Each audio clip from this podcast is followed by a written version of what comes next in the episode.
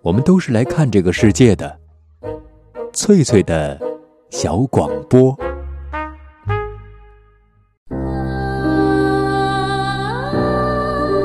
大家好，欢迎收听翠翠的小广播，我是翠翠。本期节目，我们继续欣赏英国作家劳伦斯的长篇小说《查泰莱夫人的情人》。今天播出第十七章。康妮现在只有一个念头：到树林里去。其他的一切都只是痛苦的梦魇。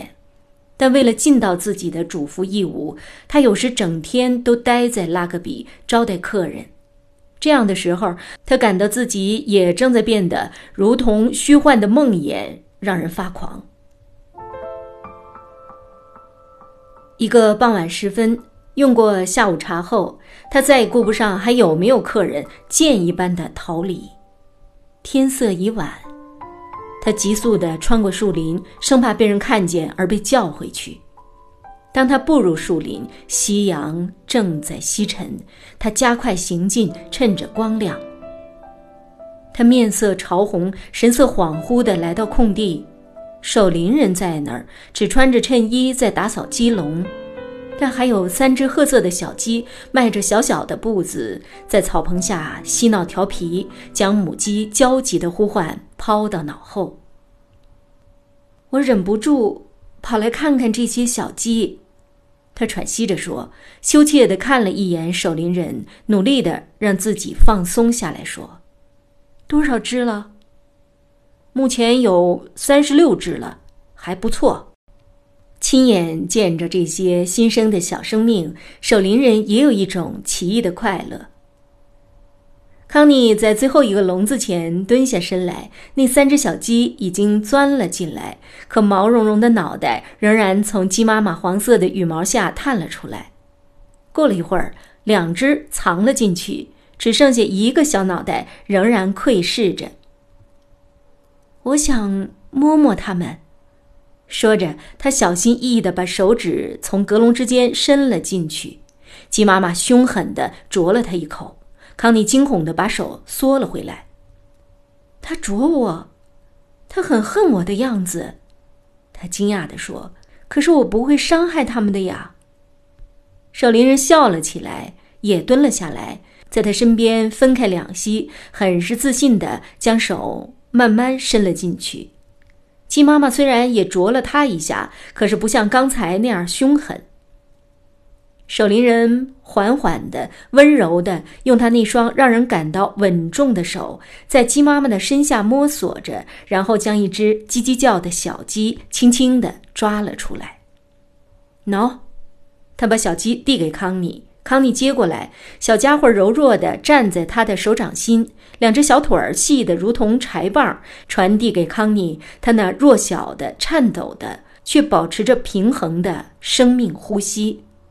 守林人蹲在他身边，饶有兴致地看着他手上这只无畏的生命。忽然，他看见一滴泪在他的手腕上溅落。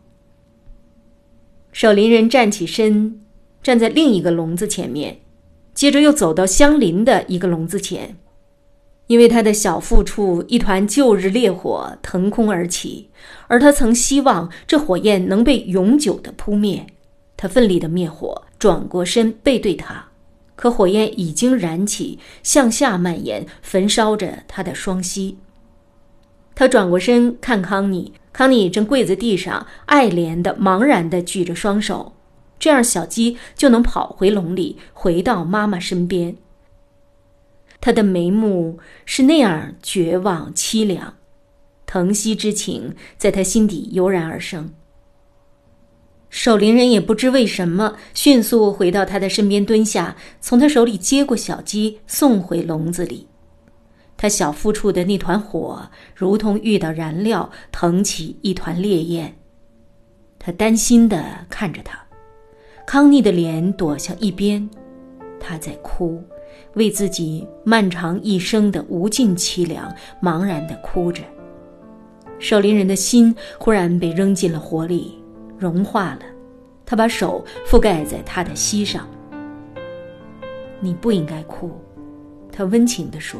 可此时此刻，康妮的心被撕成了碎片，她只能掩面而泣，一切都不再重要。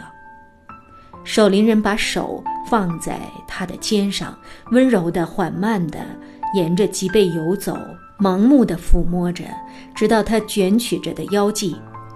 他不再往下，而是来回的、反复的，在他凹凸有致的腰间徘徊，温柔的、出于本能的抚慰着。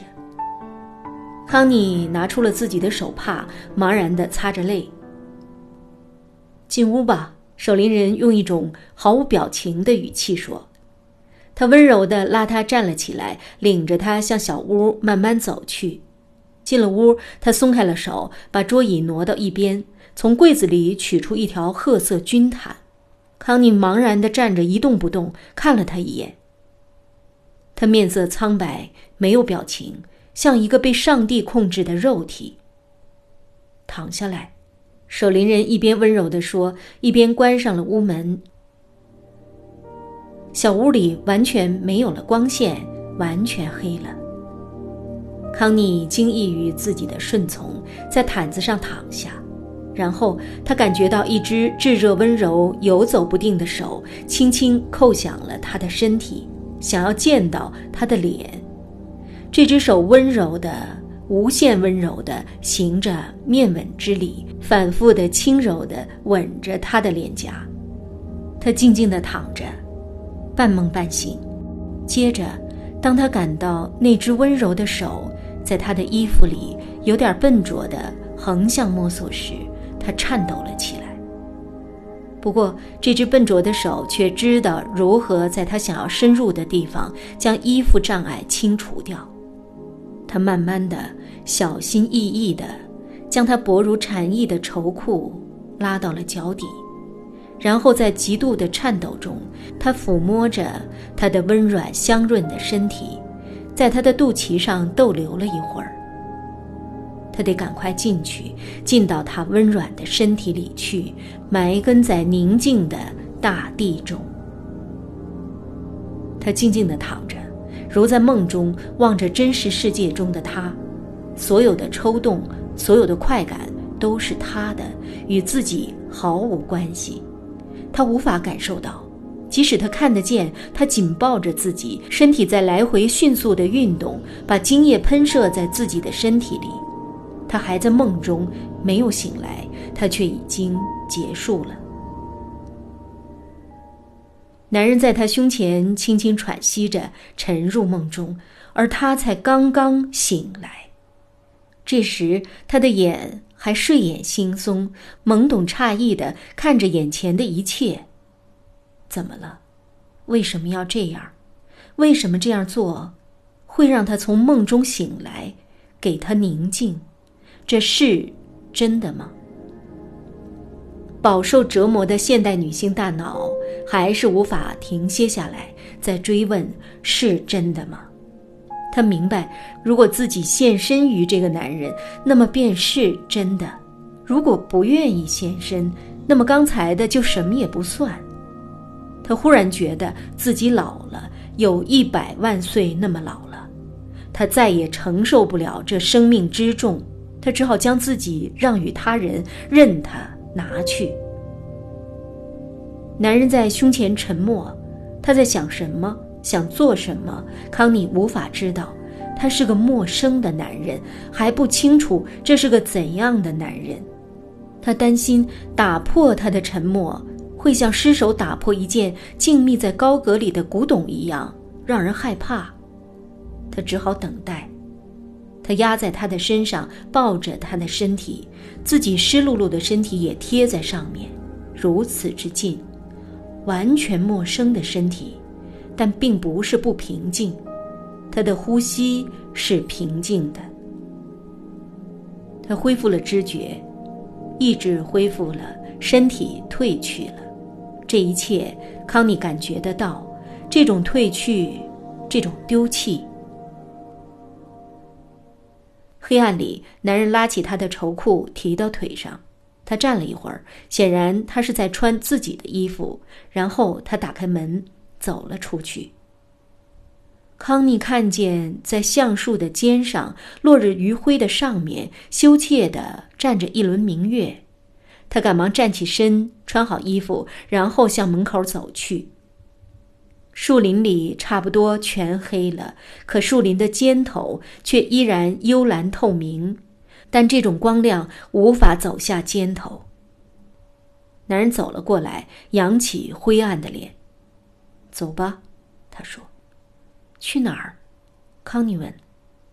我送你到园林门口。守林人用自己的方式处理事情。他锁上门，然后走到康妮身边。你觉得后悔了吗？他问。不，不。你呢？不为这件事儿。舍林人说。不过有其他事儿。其他什么事儿？康妮问。克利福德男爵。其他人，各种的麻烦事儿。什么麻烦事儿？康妮有点失望，为他所谓的麻烦。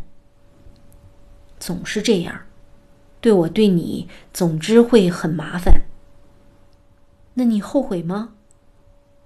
有一点儿。守林人仰起头望着天空。我以为我和这种事儿早没关系了，可是现在我又开始了。开始什么？这种事儿，这种事儿，康妮兴奋地说着，怪异的如同他的回声。这种事儿，守林人说：“真没办法，如果真的和他没关系了，那也就差不多算是死了。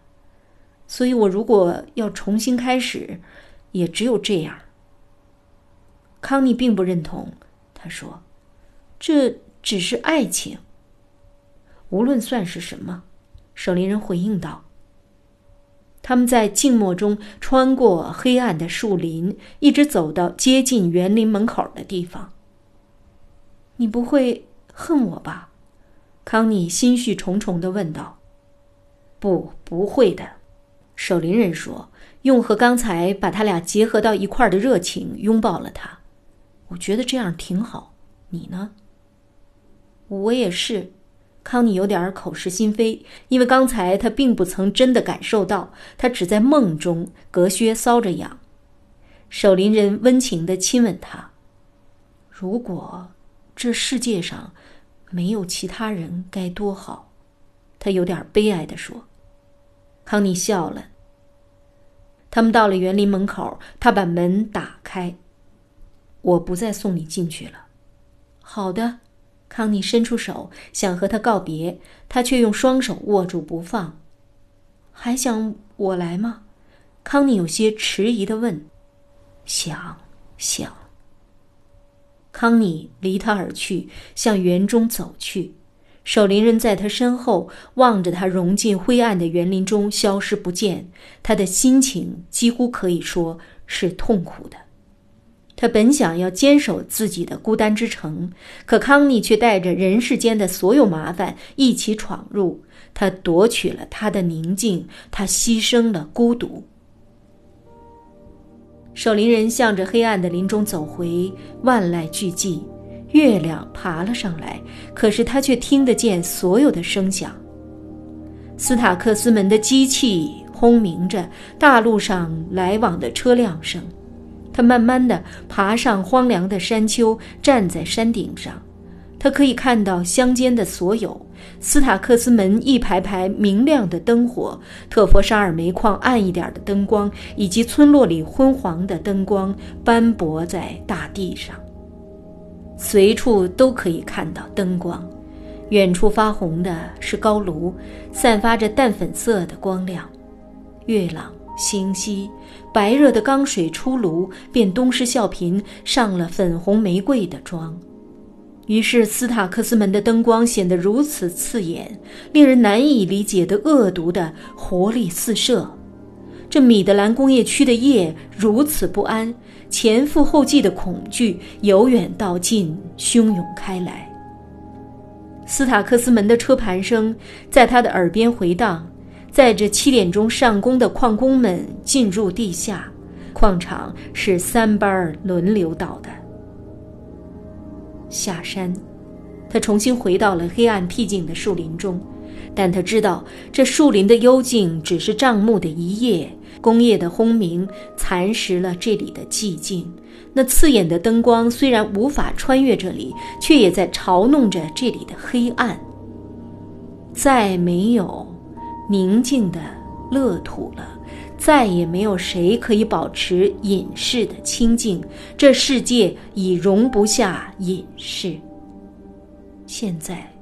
他攻进了一个女人的身体，却也被他带来的世间的痛苦和麻烦所攻陷。根据经验，他已经意识到了这代表着什么。这并不是女人的错，甚至不是爱情的罪责，也不是性欲的过失。错是从哪儿来的？从那邪恶的灯光和恶魔爪牙般的机器中来。在那里，那贪婪的机械化的贪婪的世界里，他睁着刺眼的灯光，吐着炙热金属的气息，驾驭着车辆，熙攘喧嚣。那儿便是一切罪恶的原身，想要摧毁任何与他作对的异端。他很快就会摧毁这座树林，风铃草将沦为战俘，在波涛汹涌的钢铁洪流中，一切都会被。彻底屠戮。他的无限柔情，都在想着那个女人，可怜的无依无靠的女人。他不知道自己是多么的好。唉，可爱的女人，他所接触的那些人，怎能配得上和他接触呢？可怜的人儿，他一点儿也不像那些现代妇人。他柔弱的，好似野生的百合，根本不会在那橡胶和白金土壤里盛开。他们会将它整个都毁灭了，这一点无需质疑。他们会像毁灭一切自然温柔的生命一样的毁灭掉它。温柔，它有着某种温柔，像充满活力的野百合一样的温柔。这种温柔是当今话剧里的女人们所不具备的温柔。他要好好的保护她一些时间，直到这冷酷的钢铁世界和贪婪的恶魔将他和自己全都撕碎、整个吞噬为止。他挎着枪，带着狗，回到冰冷的农舍里，把灯点燃。生上火，吃完饭，他独自沉溺在钟情的孤寂里。他的房间整洁干净，只是有点空荡。可炉火明亮，炉台洁净，铺着白漆布的桌子上那盏煤油灯也很亮堂。他拿过一本关于印度的书想读，可无法阅读。他穿一件衬衣，坐在壁炉旁，没有吸烟。但有一杯啤酒在手旁，他的思念全交给了康妮。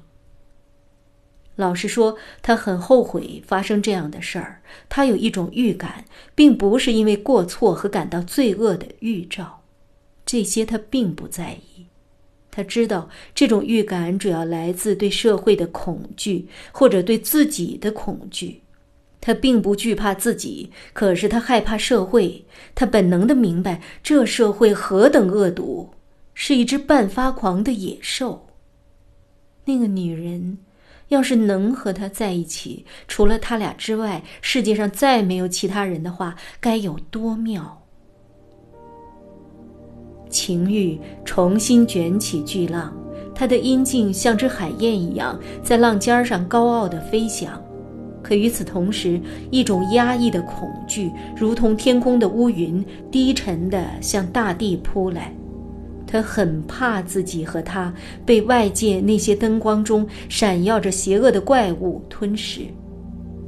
她只是一个年轻的女人罢了，但这却是一个他进入过并且还想进入的年轻的女性啊！在情欲里。他奇异地打了个哈欠，伸了个懒腰。他远离男人和女人，如此孤独的生活已经四年了。他站了起来，重新穿上外衣，挎上枪，把灯火拧小，换上狗儿，走进了繁星的夜晚。在情欲的轻推慢送下，在对外界邪恶怪物的恐惧之下，他悠悠地在林中穿梭巡逻。他喜欢黑暗，把自己放归到黑暗中。夜色正好碰触到了他的情欲。这情欲无论如何都可以说得上是一笔财富，不停地挑逗着他的阴茎，小腹的地方燃烧着熊熊欲火。如果能有人和他一起战斗，去反抗那怪物，坚守生命的温柔，女人的温柔，坚守着自然的欲望财富，该有多么美妙！要是有人和他站在一起，该有多好！可是，所有人都站在怪物的一边，对他讨好献媚，在机械贪婪和贪婪机械的铁蹄下，要么成功胜利，旌旗飘扬；要么被碾压成粉尘，死无葬身之地。